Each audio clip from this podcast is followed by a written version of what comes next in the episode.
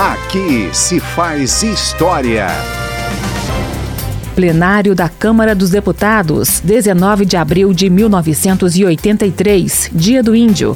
O líder chavante Mário Juruna, do PDT do Rio de Janeiro, primeiro deputado indígena eleito, sobe à tribuna para defender os direitos dos povos nativos. Porque o governo brasileiro não dá oportunidade para índio.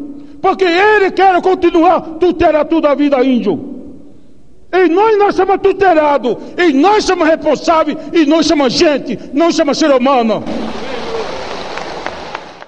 Aqui se faz história.